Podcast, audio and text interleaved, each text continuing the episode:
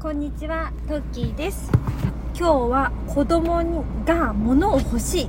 て言ってきた時に、どういった基準で買い与えていますか？というお話についてしたいと思っています。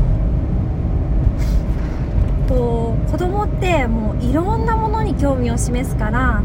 あれが欲しい、これが欲しいって言ってきますよね。そういった時に親としてね、何でもかんでも買ってあげるわけにはいかないので何を買ってあげて何を買わないのかっていうのを明確な基準を持っておくと親としても子供としてもいいかなっていうふうに思っています。そこでね、まあ、我が家なりのある基準があったんですがそれに加えてまあ Facebook の創始者であるマーク・ザッカーバーグさんが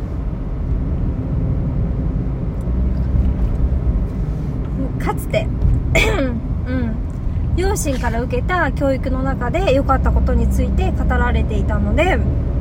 あそれいいなと思ったので共有したいなと思いました。ちなみにね我が家は本ならいくらでも買ってもいいという風な基準を設けています。まあ、本に関してだけなんですけども本だったら 好きなだけ買ってもいいよっていう風にしています。それは主人が受けた教育の中ですごく良かったことだったの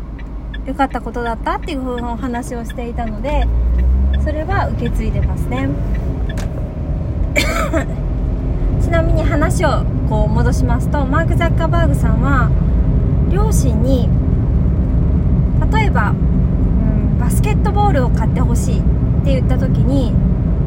まずなぜだって聞かれたそうなんですね。なぜだと聞かれてみんながやっているからって答えたそうなんですね。僕もやりたいよってことでね。よくありますよね。子供みんなが持ってたら欲しいですよね。なのでザッカーバーグさんもみんなが持っているからだよって答えたら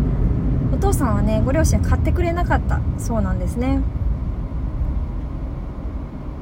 ただフェンシングかな？フェンシングをテレビで見た時に僕もやりたいと言ってなぜだと聞かれて僕は強くなりたいからだって言った時にお父様がね納得されてうん翌日にはね本格的な用具一式を揃えてもらったそうなんですね。この何を買うか買わないかの時にみんながやってるから欲しい。みんなが持ってるから欲しいではなくて自分はどうしたいどうなりたいこれを持ってどういうことがしたいから欲しいんだっていうのを明確に答えれたら買うっていう風な基準を設けているそうなんですね。それはすごくいいことだなっていうふうに思いました。自分がこれを使ってどうしたいか。それはどういう役に立つのかっていうのを自分子供自身自分の言葉で語られるとそういう明確な理由があるとやっぱり親としても買う。うん、確かにねその判断がすごく納得いったんですよね。自分で物事を考えて買う買わないの基準を決める。何でもかんでも買ってもらえるってなると多分子供も物に溢れて飽きちゃうと思うんですよね。あれもこれもちょっと手つけて終わりみたいな感じになっちゃうと思うんですよね。だから子供自身もなぜ必要なのかっていうのを考えて親に相談する。それってすごく大切なことなんだなっていうふうに感じました。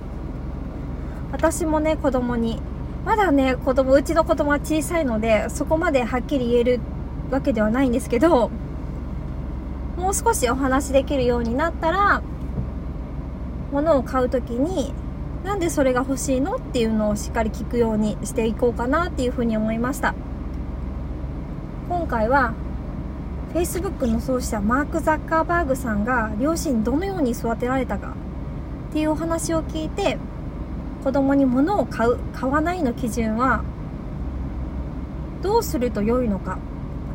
一つの参考事例としてご紹介させていただきました。この話がどなたかの参考になると嬉しいです。